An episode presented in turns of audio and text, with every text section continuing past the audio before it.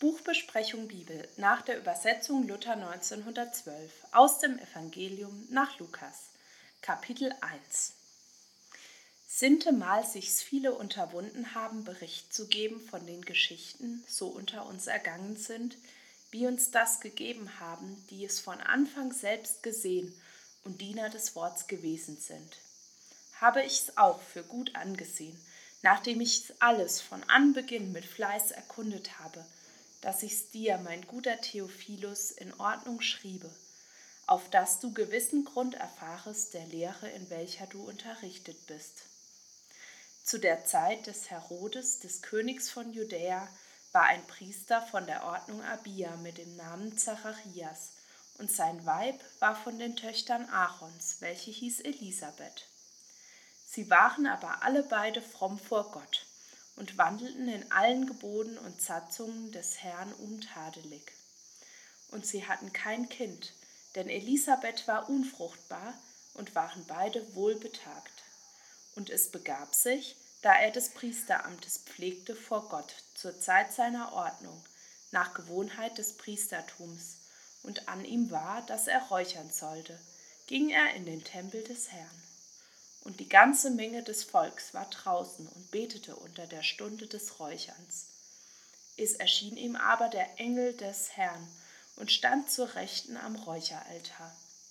Und als Zacharias ihn sah, erschrak er, und es kam ihn eine Furcht an.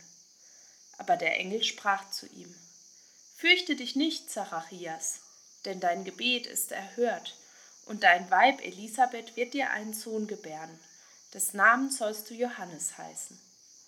Und du wirst es Freude und Wonne haben, und viele werden sich seiner Geburt freuen.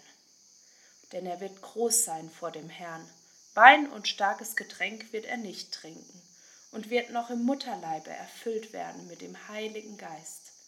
Und er wird der Kinder Israel viele zu Gott, ihrem Herrn, bekehren. Und er wird vor ihm hergehen im Geist und Kraft des Elia, zu bekehren die Herzen der Väter zu den Kindern und die Ungläubigen zu der Klugheit der Gerechten, zuzurichten dem Herrn ein bereitet Volk. Und Zacharias sprach zu dem Engel, Wobei soll ich das erkennen? Denn ich bin alt und mein Weib ist betagt. Der Engel antwortete und sprach zu ihm, Ich bin Gabriel, der vor Gott steht, und bin gesandt, mit dir zu reden, dass ich dir solches verkündigte. Und siehe, du wirst verstummen und nicht reden können, bis auf den Tag, da dies geschehen wird. Darum, dass du meinen Worten nicht geglaubt hast, welche sollen erfüllt werden zu ihrer Zeit. Und das Volk wartete auf Zacharias und verwunderte sich, dass er so lange im Tempel verzog. Und da er herausging, konnte er nicht mit ihnen reden, und sie merkten, dass er ein Gesicht gesehen hatte im Tempel. Und er winkte ihnen und blieb stumm. Und es begab sich, da die Zeit seines Amts aus war, ging er heim in sein Haus. Und nach den Tagen ward sein Weib Elisabeth schwanger und verbarg sich fünf Monate und sprach, Also hat mir der Herr getan in den Tagen, da er mich angesehen hat, dass er meine Schmach unter den Menschen von mir nähme. Und im sechsten Monat ward der Engel Gabriel gesandt von Gott in eine Stadt Galiläa, die heißt Nazareth, und zu einer Jungfrau, die vertraut war mit einem Manne mit Namen Josef vom Hause David. Und die Jungfrau hieß Maria. Und der Engel kam zu ihr hinein und sprach, Gegrüßet seist du, Holdselige, der Herr ist mit dir, du Gebenedeite unter den Weibern. Da sie aber ihn sah, erschrak sie über seine Rede und gedachte, welch ein Gruß ist das?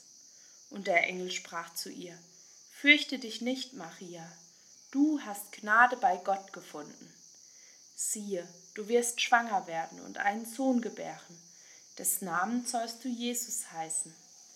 Der wird groß sein und ein Sohn des Höchsten genannt werden. Und Gott der Herr wird ihm den Stuhl seines Vaters David geben. Und er wird ein König sein über das Haus Jakob ewiglich, und seines Königreichs wird kein Ende sein. Da sprach Maria zu dem Engel, wie soll das zugehen, da ich von keinem Manne weiß? Der Engel antwortete und sprach zu ihr, Der Heilige Geist wird über dich kommen und die Kraft des Höchsten wird dich überschatten. Darum wird auch das Heilige, das von dir geboren wird, Gottes Sohn genannt werden. Und siehe, Elisabeth, deine Gefreunde, ist auch schwanger mit einem Sohn in ihrem Alter und geht jetzt im sechsten Monat, von der man sagt, dass sie unfruchtbar sei. Denn bei Gott ist kein Ding unmöglich. Maria aber sprach, siehe, ich bin des Herrn Magd, mir geschehe, wie du gesagt hast.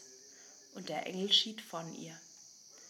Maria aber stand auf in den Tagen und ging auf das Gebirge eilends zu der Stadt Judas und kam in das Haus des Zacharias und grüßte Elisabeth.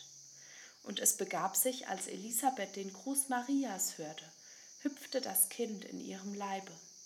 Und Elisabeth ward des Heiligen Geistes voll und rief laut und sprach, Gebenedeit bist du unter den Weibern und gebenedeit ist die Frucht deines Leibes.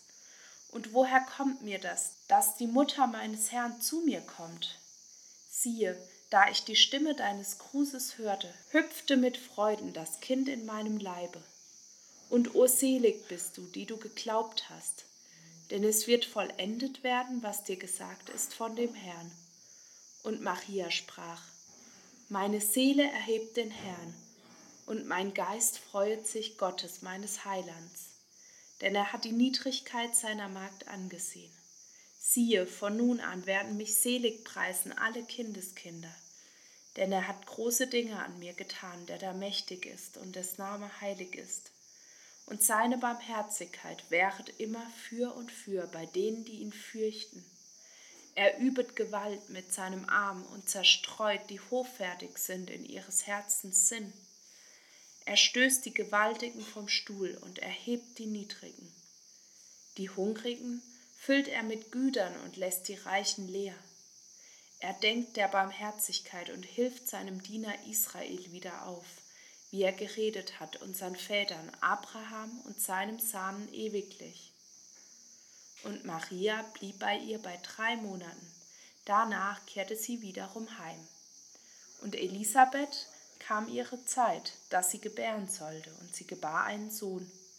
Und ihre Nachbarn und Gefreunde hörten, dass der Herr große Barmherzigkeit an ihr getan hatte und freuten sich mit ihr. Und es begab sich am achten Tage, da kamen sie, zu beschneiden das Kindlein, und hießen ihn nach seinem Vater Zacharias. Aber seine Mutter antwortete und sprach, mitnichten, sondern er soll Johannes heißen. Und sie sprachen zu ihr, ist doch niemand in deiner Freundschaft, der also heiße. Und sie winkten seinem Vater, wie er ihn wollte heißen lassen. Und er forderte ein Täfelein und schrieb also, er heißt Johannes. Und sie verwunderten sich alle. Und alsbald ward sein Mund und seine Zunge aufgetan, und er redete und lobte Gott.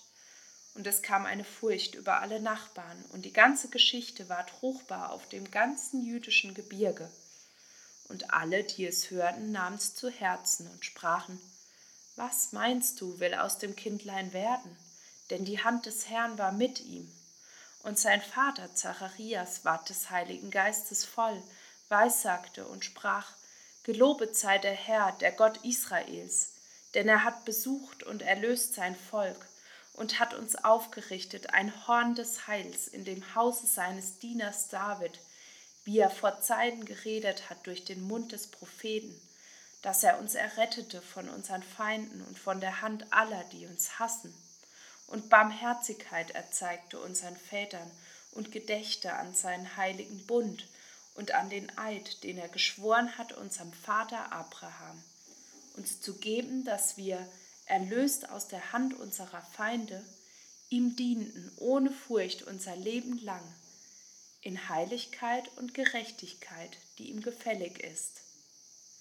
Und du, Kindlein, wirst ein Prophet des Höchsten heißen. Du wirst vor dem Herrn hergehen, dass du seinen Weg bereitest und Erkenntnis des Heils gebest seinem Volk, das da ist in Vergebung ihrer Sünden, durch die herzliche Barmherzigkeit unseres Gottes, durch welche uns besucht hat der Aufgang aus der Höhe auf dass er erscheine denen, die da sitzen in Finsternis und Schatten des Todes, und richte unsere Füße auf den Weg des Friedens. Und das Kindlein wuchs und ward stark im Geist. Und er war in der Wüste, bis dass er sollte hervortreten vor das Volk Israel.